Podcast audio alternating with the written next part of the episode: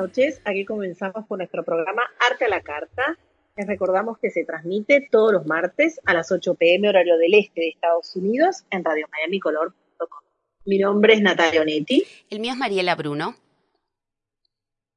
Y hoy tenemos un invitado súper especial. Ante todo, muchísimas gracias, Vicky Talarico, por estar aquí en nuestro programa.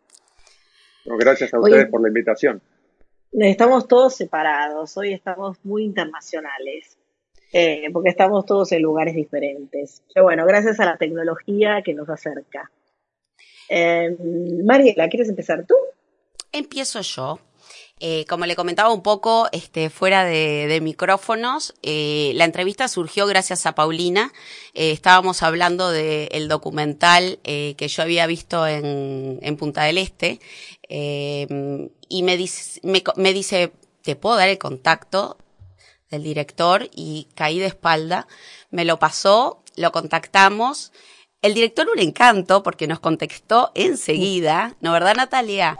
Y este, y bueno. Totalmente cierto. Y acá tenemos el, el placer de poder tenerlo para entrevistarlo, no solamente eh, para que nos cuente un poco de Rompan Todo, sino también eh, de una serie de, este, de otros trabajos que desde hace muchísimo tiempo viene realizando y que son tan interesantes, este, quizás eh, Rompan Todo al tener una plataforma como la de Netflix logra un alcance tan impresionante como el, el que ha alcanzado.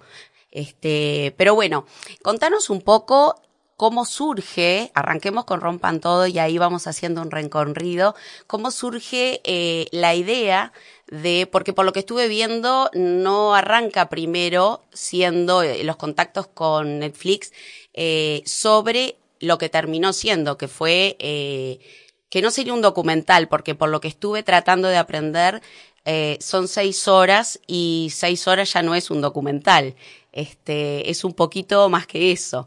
Eh, sobre música. Contanos un poco. Efectivamente, es una serie documental. Eh, arrancó hace tres años cuando la gente de Netflix nos, eh, convocó. querían, hacer un, querían hacer una serie documental en español. y tanto Nico, mi socio, como yo pensamos en varias propuestas pensábamos que algo que, algo que, tuviera interés en toda la región, o sea, en toda Latinoamérica, vamos a hacer algo en español que sea, tratemos de llegar al mayor público posible. Entonces, tenemos algo para toda la región, debería ser o música, o política, o deportes, ¿no? Que son tres cosas que a los latinos por lo menos nos mueven mucho. Y después de dar vueltas, idas y vueltas, estuvimos con ellos, mandamos propuestas, al final llegamos a la conclusión de que queríamos hablar sobre música más porque tanto Nico como yo, el rock es algo con lo que crecimos, entonces nos parecía que, que había una historia ahí que queríamos contar. Cuando hablas de eh, Nico es Nicolás Entel, ¿no? Nicolás Entel, nuestro eh, showrunner y, uno de los eh, guionistas de este proyecto. y cuando hablas de música también, en este caso, ¿no está un poco también asociado a la política? Sobre todo. Claro, eso, les iba a decir, que, por más que nosotros elegimos el rock, siempre hacemos el chiste de que en realidad elegimos dos de estas tres y elegimos eh, música y política. En realidad no es que elegimos política, es que nos parecía que parecía que hay muchas maneras de contar, ¿no? Una historia de rock. Eh, digo, nosotros crecimos con los documentales que hacían MTV, VH1, estaban buenísimos, pero eran concretamente sobre la música. O sea, quién había conocido a quién y cómo formó una banda y cómo hizo la canción y cómo llegaron a ser conocidos. Que no está mal, es un camino. A nosotros nos parecía que si íbamos a contar el rock como movimiento, eh, más teniendo en cuenta que el rock es posiblemente el movimiento cultural más importante de la segunda mitad del siglo XX. Eh, no se podía contar sin el contexto sociopolítico. No lo podés disociar.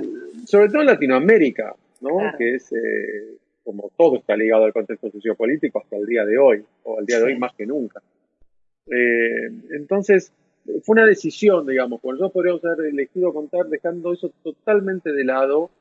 Lo que pasa es que no seríamos nosotros, Nico y yo somos bastante eh, políticos en ese sentido. Entonces nos parecía que una manera de contarlo, y además lo hacía, lo hacía súper interesante de contar de esa manera, y fue una apuesta que realmente pagó, porque creo que muchas de las cosas que nos agradece la gente es, eh, sobre todo la gente que por ahí no creció en Latinoamérica, dice, siento que ahora sé muchísimo más de la historia latinoamericana, eh, más allá del rock, ¿no? Entonces, un poco lo que, decís, pareció que había lo que estaba bueno ahí. Un poco lo que decís, este, estaba leyendo una entrevista que te hicieron y me encantó el, como el título, que dice que ustedes contaban la historia del, del rock y no de las bandas.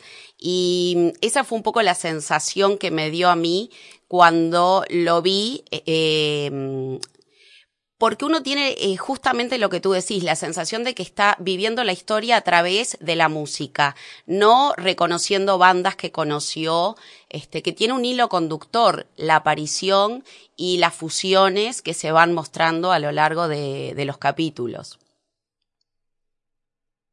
Eh, sí, eso, eso lo, digo siempre, sobre todo porque hubo un poco de polémica que la gente decía, ¿cómo no está esta banda? ¿Cómo no está tal otra?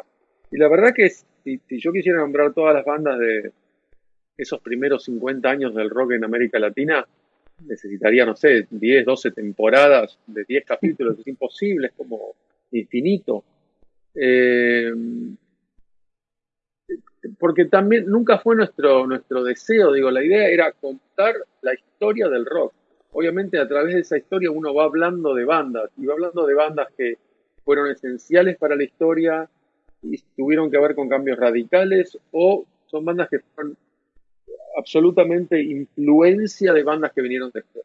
O fueron bandas que tuvieron un diálogo en toda la región. Entonces, hay bandas que, de las cuales yo soy fanático absoluto y no están nombradas porque tal vez no cumplían con alguno de esos requisitos. Eh, o porque también pasa que por ahí estás contando, estás hablando de algo de la década del 80 y tenés, no sé, dos grandes eventos para contar y decís, bueno, tengo que elegir uno de los dos porque también digo, tenía que meter los capítulos los más cercanos a 45 minutos. Eh, entonces, hay veces que tenés que tomar decisiones. Y son decisiones difíciles porque es, como vas matando, vas matando hijos un poco, porque los capítulos originalmente duraban dos horas cada uno. Entonces, uno arma así, ¿no? Para ver cómo, cómo funciona mejor la historia. Y después tenés que ir cortando cosas. Y cuando tenés que cortar una escena que ya tenés armada, es muy dolorosa no es tan simple como la gente cree, son días para decidir sacar algo. Lo sacás, después lo volvés a traer, sacás otra cosa, te peleas con el editor, te peleas con el productor, nos peleamos entre todos y finalmente llegás a un lugar donde más o menos estamos todos de acuerdo. Claro, lo que pasa es que también el rock para nosotros genera tanto sentimiento como la pasión como el fútbol, entonces es difícil a veces disociarte de eso. Es así, yo siempre digo que me, encanta cuando la gente dice, eh, ¿cómo no pusieron esta banda? ¿Cómo pusieron otra? Siento exactamente lo que hacemos todo con, eh, con la selección nacional. Eh, ¿cómo, ¿cómo, no puso a este? ¿Qué tiene que sacar a ese muerto? Es así. Es, pasional, va más allá del, de la razón. Absoluta, muy pasional. Bueno, pero también... Cuando la gente me dice, bueno, se generó mucha polémica, yo siempre digo que gracias a Dios, si no se hubiera generado polémica hubiéramos fracasado. Bueno, pero al final eh, captaron el espíritu latino, porque la política, el rock y todo esto genera esa pasión de la pelea, de la discusión, ¿no? Siempre es igual, no cambia nunca. No solo eso, nosotros internamente tuvimos mucha pelea. Antes de, arrancar con todo allá por febrero del 2019, tuvimos un writer's room en el que estaba obviamente Nico y yo, pero también estaba eh, eh, Claudio Kleiman, eh, uno de los grandes periodistas del rock en Argentina, Enrique Blanc, como su par en México, eh, los demás productores, estaba Santa Olaya, y fueron cinco días de gritos, de portazos, de yo con vos no pienso trabajar, o sea, realmente había momentos eh, muy difíciles, porque claro, es como dicen ustedes, el rock cala muy profundo en la emoción. Muy emocional. Y, marcó esas generaciones, claramente. Yo creo que marcó todas las generaciones. Creo que las únicas generaciones que no están siendo marcadas por el rock son las de ahora. Totalmente. Eh, están siendo marcados por un espíritu similar al del rock, pero concretamente hablando en cuanto a géneros musicales, muy distinta. Sí, totalmente. Muy diferente, muy diferente. Igual me quedo... nuestra generación creció con eso. Me quedo pensando, ¿no? Em, la necesidad, cuando vos decís que hay muchas bandas de las que a ti te gustan, que no están este, mostradas en el documental, eh, que hay todo un, qué rigor que tiene que haber en el proceso de guionizar esto para tomar la decisión de, bueno, esta me gusta, pero no corresponde por tal y cual motivo, ¿no? O sea, muestra todo un, un, proceso y un rigor en la manera de establecer cómo hacer la selección y cómo ir evolucionando en el proyecto. Sí, en realidad eh, lo más, más difícil de todo el proyecto, y mirá que tuvo desafíos, ¿no? Entrevistar a 100 estrellas de rock es una locura, hacerlo en nueve países, eh, tener la pandemia en el mes, todo es un desafío, pero el desafío más, más grande de todo el proyecto fue cómo metes 50 años de historia en 6 horas y qué es lo que metes en esas 6 horas. Eso es, eh, el nivel de estrés que tiene eso es eh, incomparable a todo lo demás. ¿Cómo estructuraron justamente eso, no? Porque es como estructurar el guion de las seis horas. ¿Cómo, cómo a eh, partir de la idea, había, cómo...? Había un, había un guion previo, obviamente, como, siempre uno debería tener un documental, escrito por Nicolás Entel y Nicolás Gailburg, que les diría, por lo general cuando uno se, zarpa en un, viaje documental, cuando llegas al final al puerto, muchas veces el, lo que, el producto final no tiene tanto que ver con lo que habías escrito. Eh, porque vas descubriendo cosas, en especial cuando estás haciendo un documental sobre algo que está ocurriendo. En el caso de este que contábamos historia, tengo que decir que se parece muchísimo el documental a lo que estaba escrito, excepto por algunos cambios de cosas que por ahí, no sé, eventos que habían pasado en la historia que nosotros creíamos que eran súper importantes o súper influyentes y después cuando empezás a entrevistar a la gente, descubrís que no fueron tan influyentes o que no fueron tan importantes.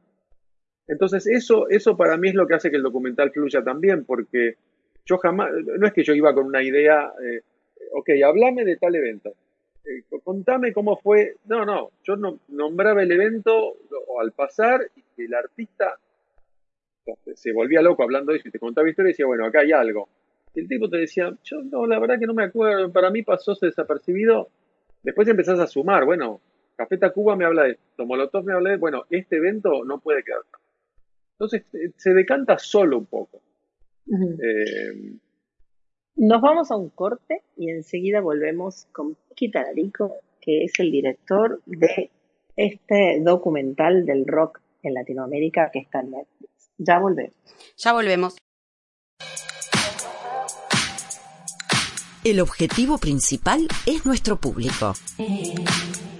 La conducción de nuestros programas se emite desde diferentes países y estamos dirigidos a nuestra comunidad hispanoamericana, lo que nos acerca aún más a la audiencia multicultural de los Estados Unidos.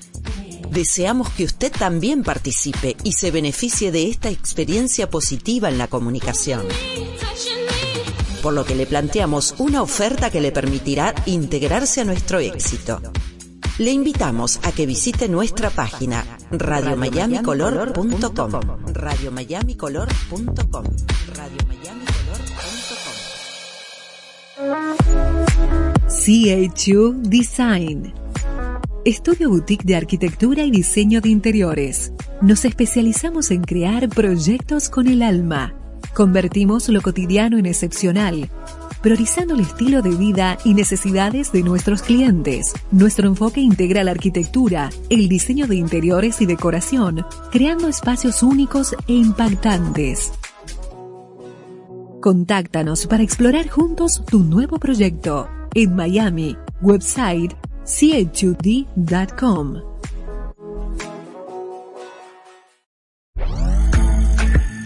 High Class Real. Los mejores productos 100% colombianos con el máximo estándar de calidad. Los auténticos jeans levantacola, cinturillas, en látex y PowerNet. Toda nuestra línea de ropa deportiva y mucho más. Bolsos artesanales en yute y con un diseño único. Ventas al por mayor y al detail. Visita nuestra web highclassreal.com. highclassreal.com.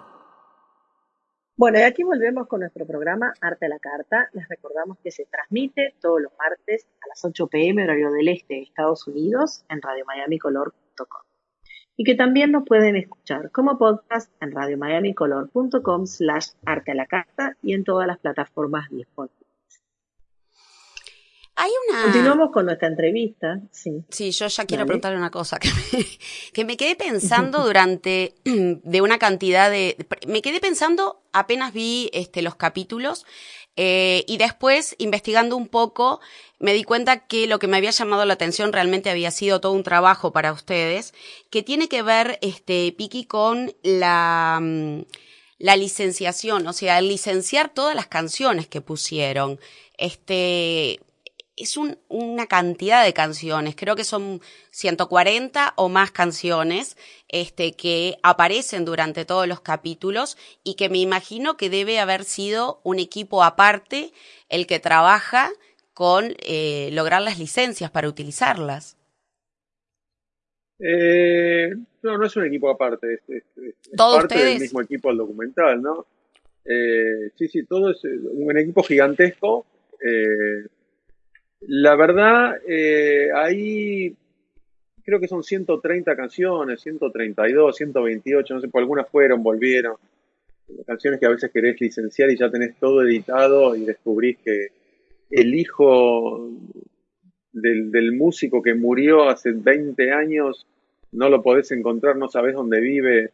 Hay historias absurdas de cosas que se hicieron para encontrar eh, para, para encontrar eh, algunos derechos.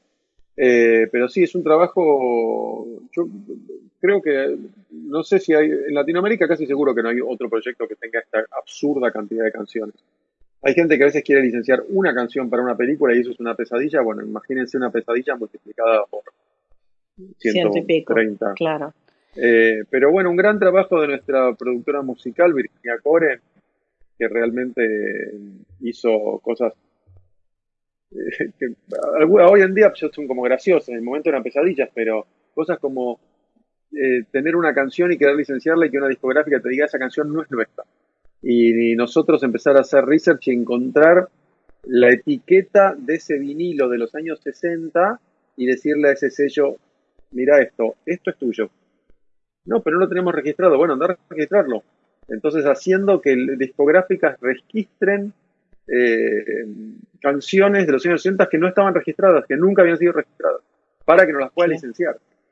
y como eso, miles de cosas. Y, canciones que querés usar, pero es, un, es un cover de una versión americana, y cuando vas a buscar la versión americana, resulta que el, el que escribió la. Hay, hay, un caso cierto, no me acuerdo cuál es la canción, pero eh, que, el, el, escritor de, que escribió la letra está vivo, tiene como 90 años, no, no teníamos teléfono, no teníamos, solo teníamos una dirección física en Los Ángeles. Mandamos un asistente de producción a que le toque el timbre. Y así todo no lo encontramos. No tuvimos forma de encontrarlo. Entonces era como. Entonces tenés que bajarte y decir, bueno, esta canción no la puedes usar, no porque te digan que no, sino porque no encontraste a alguien que te diga que sí. Qué bárbaro. Eh, qué trabajo, realmente uno no se da cuenta todo el trabajo que hay detrás de todo eso, ¿no? Y una pregunta te hago, sacando un poco el tema, ¿vos crees que el rock, el rock se volverá a reinventar, existirá como existen, ¿no? En algunos casos, justamente ahora, por ejemplo, con el tango, que se ha hecho electrónico, que se ha un poco evolucionado para que otras generaciones lo capten, digamos. Eh, yo creo que todo evoluciona. Eh, y yo creo que es muy, es muy difícil diferenciar la evolución de la influencia, ¿no? Porque uno puede decir, bueno, ok, todo lo que es los ritmos urbanos de hoy en día, el hip hop, el trap, eh, el reggaeton, uno podría decir, bueno, son, son algo totalmente diferente. Y es relativo porque el otro día veía una entrevista a Bad Bunny, que es como el mayor exponente hoy en día del reggaetón, y él dice que una de sus principales influencias es el rock. Entonces no, no sé bien cómo... Eh, ahora, si hablamos del rock clásico, eh, como dice Calamaro en algún momento, seguramente en, algún garage siempre hay chicos tratando de sonar como los Ramones. Lo que ha cambiado es el, el liderazgo, ¿no? El rock creo que fue líder durante 50 años y ahora el líder son los ritmos urbanos, sin duda.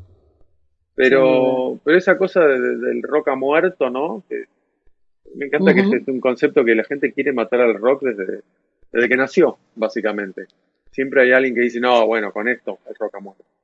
Eh, ¿No? Como, yo qué sé, cuando, bueno, en el 57 cuando muere Richie Valens y Buddy Holly en un accidente aéreo, murió el rock. El rock ha muerto. Cuando, cuando Elvis vuelve de la guerra y en vez de cantar eh, los rock, los rock and roll que cantaba, se pone a, cantar baladas, no, Elvis canta baladas, el rock ha muerto. Eh, cuando muere Kurt Cobain, el rock ha muerto. Entonces siempre el rock se está muriendo en algún punto. Y siempre hay sangre nueva que viene y hace otra cosa. Eh, entonces lo que siento es que están más mezclados eh, o más, más, menos claros los límites. Así que no, no, no sé, es imposible, viste, nosotros en el final del documental le preguntamos a todos dónde está el rock, cómo ven el rock, y hay de todo, algunos que dicen que está muerto, otros que dicen que está hibernando, otros que dicen que está en su mejor momento. No, me parece que es una cuestión de percepción, depende de dónde te parás.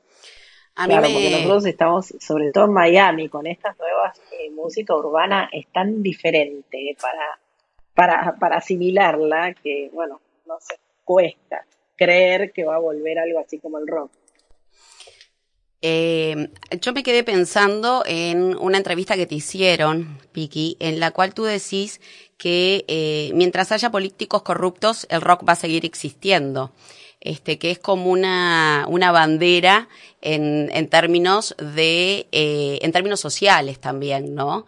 Y me llamó, me llamó la atención. Eso no, eso no lo dije yo, lo dijo Alex Lora y, en el documental lo, citan los de Café Tacuba. Los Café Tacuba dicen, como dice Alex Dora, mientras haya políticos corruptos, el rock siempre va a seguir existiendo. Ok. Eh, yo creo que es así.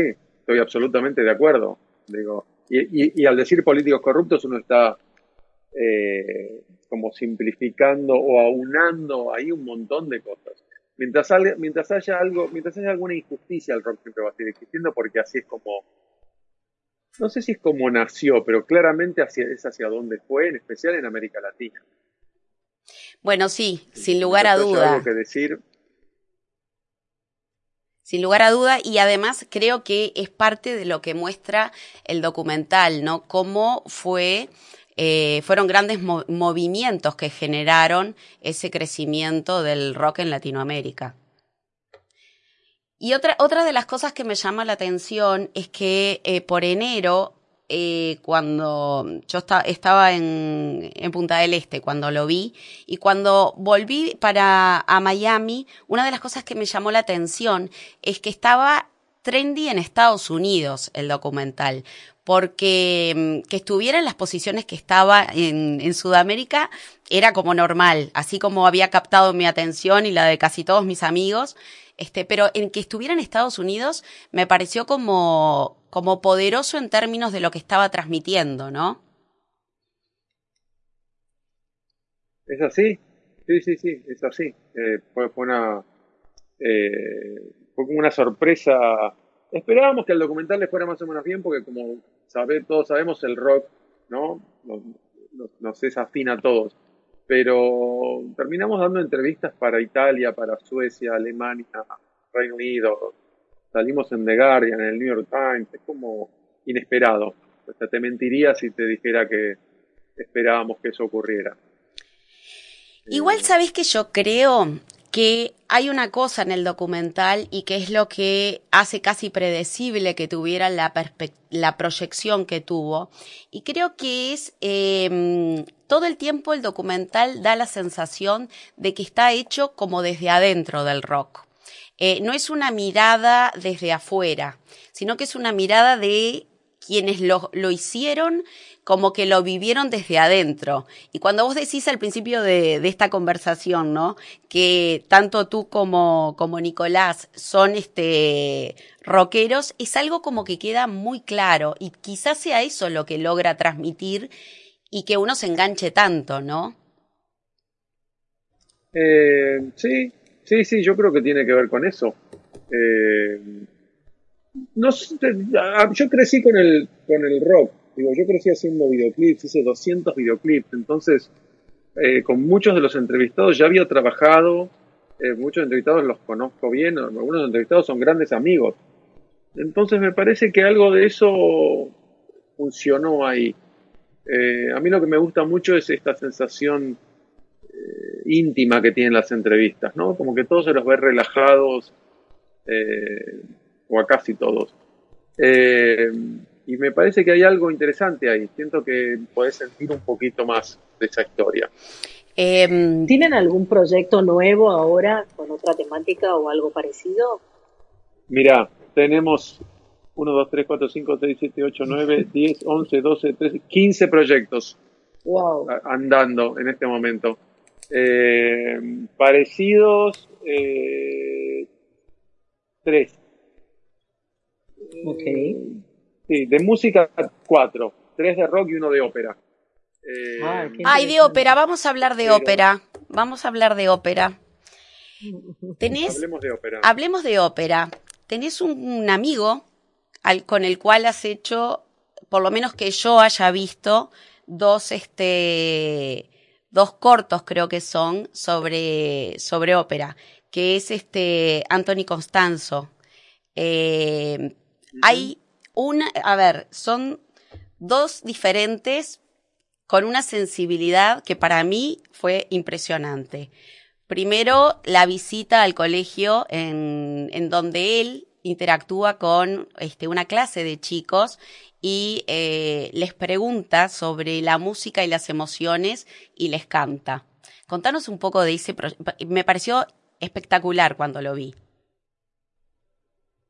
Es eso que acabas de describir. Eh, la idea era, Anthony, ir a un colegio de chicos de bajos recursos que tal vez eh, no están expuestos a la música lírica y hablarles un poco de, de eh, hablar un poco del origen de la ópera y cómo se relaciona con eh, si viene si viene un, colegio en el Bronx de, de como les digo de chicos de, de, bajos recursos era una escuela de arte entonces tenían bastante conocimiento sobre la música pero no sé no sé si sobre la ópera entonces habla un poco de eso y de, y de cómo las emociones nos permean a la hora de hacer arte y después canta para los chicos.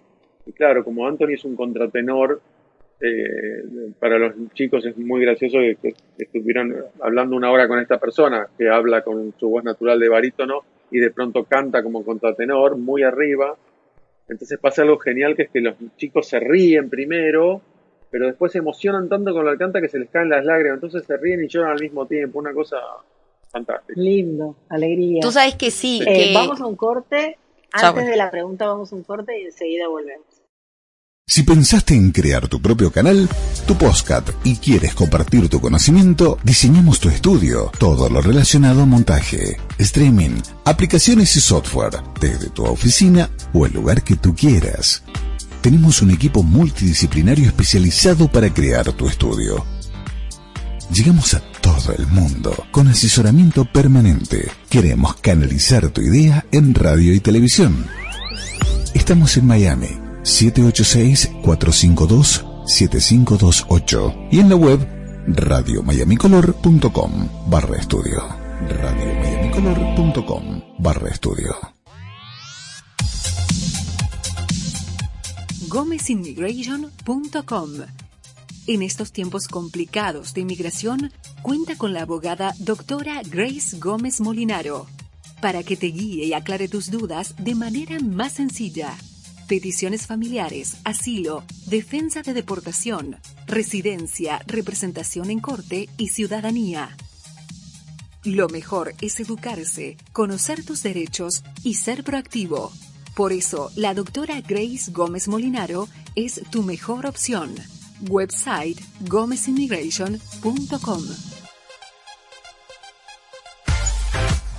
Invierta en Uruguay, un país con grandes oportunidades de desarrollo y gane en seguridad, tranquilidad y salud.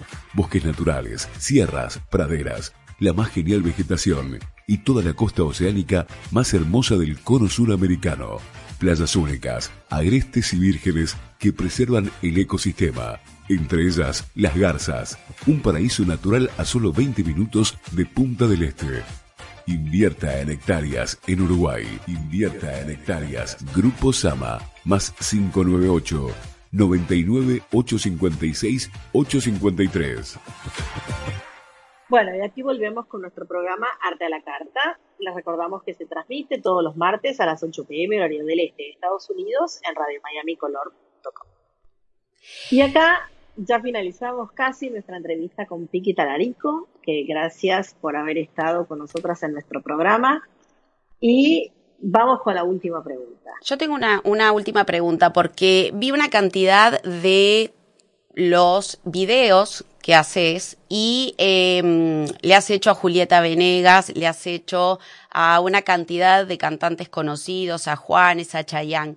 Pero hay un video que me encantó de Julieta Venegas, que es Limón y Sal, y mm, la estética me pareció tan particular, es como si fuera parte del cine mudo, y me llamó mucho la atención contaros un poco cómo fue eh, generar la idea de ese, de ese video, porque además eh, yo la había escuchado varias veces la canción y nunca la había interpretado de la manera que me la muestra el video.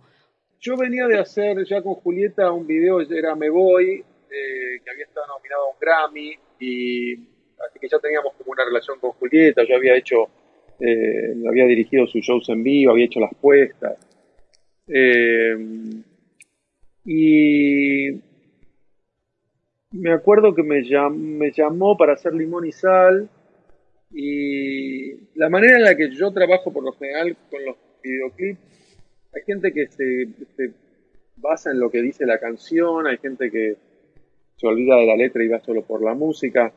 No creo que haya una, algo más válido que el otro, pero yo lo que suelo hacer, la música obviamente marca el ritmo del montaje y, y hay algo para mí que está ahí. Pero lo que trato de hacer siempre es de, odio repetir lo que dice la letra, ¿no? Esos videos, lo que eh, tengo un amigo que lo llama vaca vaca, que el tipo dice una vez estaba un árbol y te muestra el árbol, es como un poco.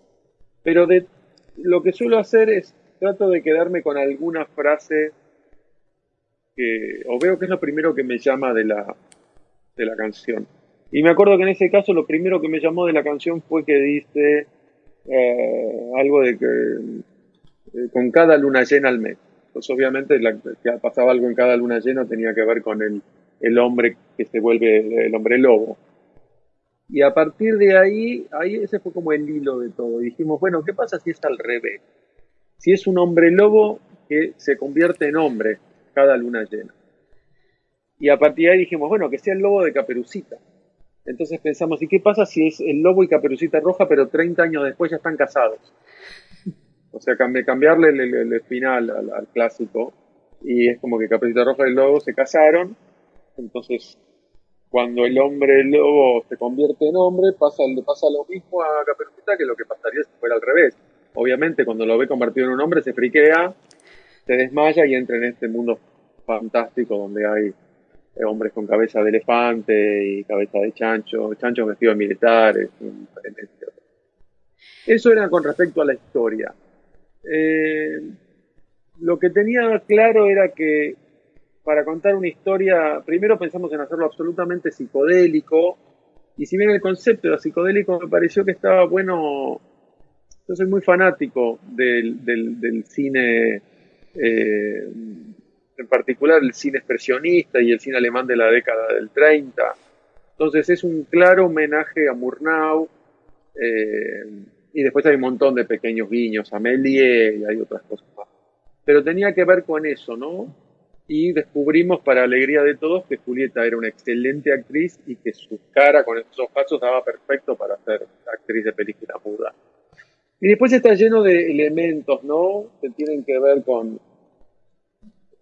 Que, uno, yo no pretendo que el público los vea. Es más, para mí el videoclip tiene que funcionar como una, como, como una herramienta de promoción para que el artista sea conocido y su canción sea conocida. Digo, a mí particularmente porque me divierte y me llama, hay algo de trabajar de esa manera que es tener un concepto, tener un concepto bien claro. Entonces, si después al final la, audiencia no entiende nada de la historia, a mí no me preocupa. Me preocupa que se la pase bien, que se divierte y que tenga algo que te, que te quede. Pero está lleno de elementos, hay elementos mitológicos desde el unicornio al fauno, es como una mezcla absoluta, pero también hay todo un, hay todo un tema con las, las llaves que llevan, una llave gigante que llevan los chanchos, que al cruzarlos es el símbolo del Vaticano, del cual cuelga la manzana, como el, pecado original. Hay un montón de cosas que para nosotros tienen una, narración impecable, pero que no me interesa que le llegue al público esto. Digo, ayudan a generar imágenes. Sin embargo, te identifica con lo que ve. Pero sin embargo, te digo sinceramente, vi una cantidad de tus videos que tienen además una estética diferente todos, muy atractiva, todo. Hay algunos que me parecieron espectaculares, que son un poco pop, si se quieren, muy interesantes. Pero este en particular me pareció como una pieza. Es decir, iba más allá, mi sensación era que iba más allá de la canción en sí, ¿no? Justamente por todos los guiños y todas las referencias que tenía, este, y no eran subliminares, eran a la vista. Me encantó, me encantó, me encantó. Bueno. Te dejamos. Sí, me parece, me parece, me parece que hay algo que tiene que ver eh, con la relación con, la, con el artista, ¿no? Eh, yo soy muy amigo de Julieta, entonces hay algo ahí que hay algo que tiene que ver con la confianza. Es muy difícil decirle a un artista que voy a poner unos personajes con cabeza de chancho que van a estar corriendo alrededor tuyo como, eh, digo, tenés que tener un artista que te siga, ¿no? Y que, entienda a dónde vas y que se divierta con eso y que tenga fe en lo que estás haciendo. Entonces, para mm. mí, gran, gran mérito ahí es de Julieta, sin duda. que en general sucede. no te robamos más tiempo. Yo sé, sabemos que tenés un call. Muchísimas gracias por atendernos. Muchas felicitaciones por el éxito y bueno, ojalá podamos compartir tu próximo proyecto. Sí, sí, así será. Paciencia nomás. Está todo difícil con el COVID, pero ya llega. Bueno, pero si con COVID y todo lograron lo que lograron, todo es posible. Exacto, todo es Absolutamente, todo es posible, estamos de acuerdo. Muchísimas, gracias. gracias. A ustedes. Bueno, y aquí teníamos la entrevista eh, con Piki Talarico que hizo este video, que este, perdón, este video documental o serie de Netflix que tiene que ver con el rock latinoamericano. Mira, te voy a explicar una cosita ahí que yo la mencioné al principio, pero me pareció interesante, que escuchando una entrevista que le hicieron a Nicolás Entel, que es quien trabaja junto con Piquita este, Talarico, él dice que como esto se extendió a seis horas, entonces ya no es un documental, sino que es como explicó Pico, eh, Piqui, cortala, porque no puedo decir mal el nombre. ¿Cómo es Piqui? Sino que es, como explicó Piki, una serie documental. Y cuando hablamos de una serie documental, quiere decir que tiene la estructura parecida a la de la televisión. Por eso surge la figura de Nicolás Entel como el showrunner. Es decir, e, es muchísimo trabajo para un solo director. Entonces hacen como una gran colaboración entre los dos. Eh, Nicolás Entel en ese momento tenía otros compromisos este, en México, por lo cual tampoco podía estar full time. Entonces es por eso que logran esta colaboración que además ellos son muy, muy amigos de siempre, ¿no? Sí, em, y aparte, como decías vos, en cierta forma, y ahí saco un poco el tema, la Argentina, porque fue el primer país en el ámbito latinoamericano que creó el rock en español, digamos, que empezó con el rock en español. Entonces, como le decía, marcó muchísimas generaciones, ¿no? Donde eh, comienzan acá eh, sobre todo, ¿no? Nosotros el, rock inglés nos, nos, marcó muchísimo, ¿no? El Estados Unidos. Y em, nada, que luego eso se expandió a Latinoamérica, por eso ellos decían que tienen desde adentro, porque realmente crecimos con ese tipo de música, ¿no? Por supuesto, el, toda nuestra generación y otras generaciones anteriores, este, la música con la cual eh, te identificás y hoy por hoy te hace recordar determinados momentos o determinadas circunstancias, tiene que ver con el rock, sin lugar a duda. Totalmente, totalmente. Incluso eh, para nosotros fue muy importante cuando se dio la guerra de las Malvinas en que no se podía hablar en inglés y toda la música en inglés estaba prohibida y ahí hubo un resurgimiento del rock nacional porque no, no se podía escuchar absolutamente nada en inglés, ¿no? Entonces es muy difícil también, como decíamos, disociarlo de la política, porque realmente ocurrieron, ¿no? Y todas las dictaduras que nosotros teníamos en nuestros países, ¿no? Y justamente el rock era una rebeldía y una crítica contra esos ¿no? políticos corruptos, como decía uno, ¿no? En una de las citas del, del, documental. de la, la serie. Y, bueno, entonces me parece súper interesante porque es algo que no lo podés disociar para nada de la política y de la, de la historia de Latinoamérica. Mira, una de las cosas este, de lo que acabas de decir y que yo ya la mencioné al principio, yo no, nunca fui como, como fue este, mis amigos o incluso mi esposo fanática del rock. Eh, sí hubieron grupos que por supuesto me encantaban y canciones que para mí son himnos. Pero ver un, una serie documental sobre el rock no era algo que realmente lo, lo fuera a hacer. Cuando Gabriel, mi esposo, me invita a verlo juntos, realmente lo hice por acompañarlo. Terminé tan atrapada que los vi antes que él. Pero justamente por lo que tú mencionabas y por un detalle que creo, y no es tan detalle, eh, sino por el contenido que tiene histórico. Es decir, es ensamblar la música con los acontecimientos sociales, hace que sea casi un estudio antropológico de lo que pasa en Latinoamérica y de lo que pasa a través de la música, que es de los elementos de llegada más popular que hay, porque hay que contar con eso. Eh, de pronto el libro no es tan popular como es la música en ese momento, en donde las comunicaciones no eran lo que son hoy, o sea, no había YouTube, no había, como él menciona, el crecimos viendo los videos de MTV, o sea, la, comunicación era de otra manera.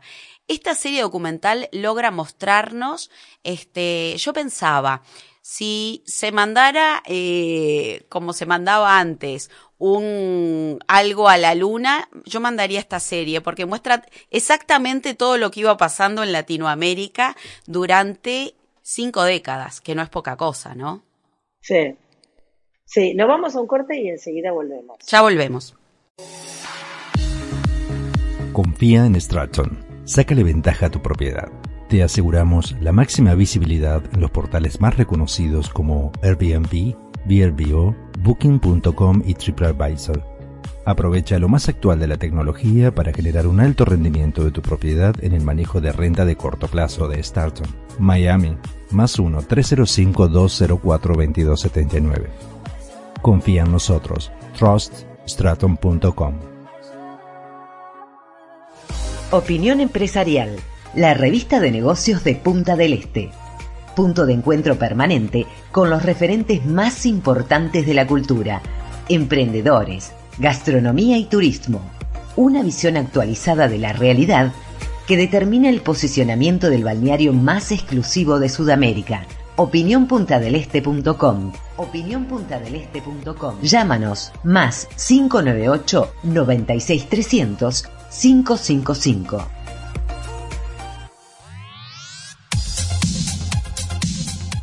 GómezImmigration.com En estos tiempos complicados de inmigración, cuenta con la abogada doctora Grace Gómez Molinaro para que te guíe y aclare tus dudas de manera más sencilla peticiones familiares, asilo, defensa de deportación, residencia, representación en corte y ciudadanía. Lo mejor es educarse, conocer tus derechos y ser proactivo. Por eso, la doctora Grace Gómez Molinaro es tu mejor opción. Website gomesimmigration.com bueno, y aquí volvemos con nuestro programa Arte a la Carta. Les recordamos que se transmite todos los martes a las 8 pm horario del este de Estados Unidos por radiomiamicolor.com y que también nos pueden escuchar como podcast en radiomiamicolor.com slash arte a la carta. Hoy me equivoqué, estamos enredados. Bueno, tranquila, que después de haberlo em, tenido a Piki es como difícil. Sí, es como difícil ya, ¿no? Pertenecer al mundo de los mortales una de las cosas que me quedó, me quedó muy importante, eh, una de las cosas que me, que me quedó y, y, me gusta mucho recalcarlo porque tiene que ver un poco con el arte contemporáneo. Cuando él habla de eh, que decía que él manda, cuando estaba haciendo este video de Julieta Venegas o todos los videos que él hace, como que él pone un montón de información, un montón de simbologías y un montón de imágenes y que no le importa el resultado, que no le importa ¿no? el final o que no, no le importa contar la historia cerrada, como él decía, vaca vaca, ¿no? como que no es tan literal, por supuesto, la manera de contar la historia. Y pasa mucho con el artista contemporáneo, o sea, no le interesa darte la respuesta, no le interesa ser tan literal para que vos lo entiendas de determinada manera, sino que hay tantos intérpretes como personas en este mundo, como que el artista lanza el mensaje y cada uno interpreta lo que quiere, ¿no? Entonces es, mucho más complejo de asimilar esa información porque claramente a través de toda esa simbología no a todos nos significa lo mismo y demás, entonces es mucho más complejo asimilar y asir la obra.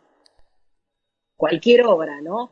Llámese un video, una canción, puede ser una obra, una pintura, una escultura, puede ser cualquier cosa, ¿no? Porque en realidad el artista lo cuenta, transmite un mensaje, pero no le interesa generarte una respuesta, sino que la respuesta está en el espectador. Una de las, de las cosas que, este, que yo quería mencionar es que em, no, se, no llega a rompan todo de una manera puntual, sino que hay en la trayectoria este, de Talarico todo un recorrido. Y creo que vale la pena para quien le interese, les voy a recomendar algunas, eh, algunos videoclips y algunas, este, cortometrajes que tiene, que me parece que van mostrando un poco eh, el trabajo de él, esa manera de hacer a la estética de cada artista eh, el proyecto, pero sin perder la personalidad del director, ¿no? Este, sin lugar a duda les recomiendo eh, Limón y Sal de Julieta Venegas, que es la que eh, nos comentó él durante el tercer bloque del programa. Les recomiendo que vean para ver la misma artista Me Voy, que él también la menciona y que tiene una estética completamente diferente a Limón y Sal. Con respecto a los dos, los dos videoclips que hay con Anthony Constanzo, este, que él hace, les recomiendo que vean eh, Ópera en el Bronx, que es la que comentamos, en la cual eh, va a cantar a esta escuela en el Bronx, que es una escuela de, de arte. Y les recomiendo especialmente que vean Glass Handle. Glass Handle es espectacular. Em, está la orquesta, está eh, Anthony Constanzo y hay también, como él menciona, otra serie de eventos que se van dando de forma simultánea y que lo que me pareció más fantástico es que no hacen que uno pierda el foco de atención, pero acompañan y muestran que están pasando muchas cosas al mismo tiempo y que es más que contemporáneo. Para los que escucharon nuestro programa sobre camp, eh, vale la pena que vean eh, la vestimenta de Anthony Constanzo en este, en este videoclip, porque creo que es el este, camp completamente. Así que se los recomiendo Ah, muchísimo. Sí, se los recomiendo Cómo se va- muchísimo. cómo se va uniendo todo, cómo se va uniendo todo, ¿no? Sí, tal cual. Eh, y bueno, hay, es parte de las nuevas. antes de terminar, quería mencionar un cortometraje que él tiene por el cual, que está presentado en Cannes, en el Festival de Short Films de Cannes en el 2014, que se llama Leveza. Eh, también es, es, es muy interesante. Como para tener una idea em, de que, a ver, Pique Talarino no es solamente rompan todo, ¿no? Yo en determinado momento este, le digo a él, bueno, pero rompan todo es un accesorio. Y no lo digo como minimizando, sino que lo digo como es eso que completa y que hace que todo luzca, ¿no? Ese trabajo de tantos años, ese recorrido por artistas súper conocidos, este, temas puntuales como él maneja hasta llegar a esta producción con Netflix que sin lugar a duda es una plataforma completamente internacional. Sí, sí, claramente, y con, por el cual, como dice, no lo sobrepasó todo el tema de, de, de la llegada, porque pensaron que iba a ser para Latinoamérica y en realidad el mundo entero los ha visto y ha visto la historia del rock latinoamericano. Eh, con lo cual no abarcó mucho más de lo que en realidad ellos esperaban. Yo creo que eh, este son el, tipo de entrevistas con las cuales uno se queda con una cantidad de preguntas para formularle al entrevistado. Eh, obviamente es una persona súper ocupada, nos regaló más que su tiempo, pero en, algunas cosas que, estuve escuchándolo, preparando la conversación con él, él cuenta, por ejemplo, y, me resultó atractivo, ¿no? Porque eh, venía a hacerle una entrevista a él y él habla de cómo prepara las entrevistas durante eh, el, el, la filmación de eh, la serie documental. Como él nos dice, él nos, nos lo contó acá, gran parte de, de, los entrevistados eran conocidos de él, lo cual le da una aproximación desde otro lado también, ¿no? No sin, no solo desde la entrevista rígida, dura, de del voy a conocerte, sino del voy a profundizar en lo que ya sé de ti.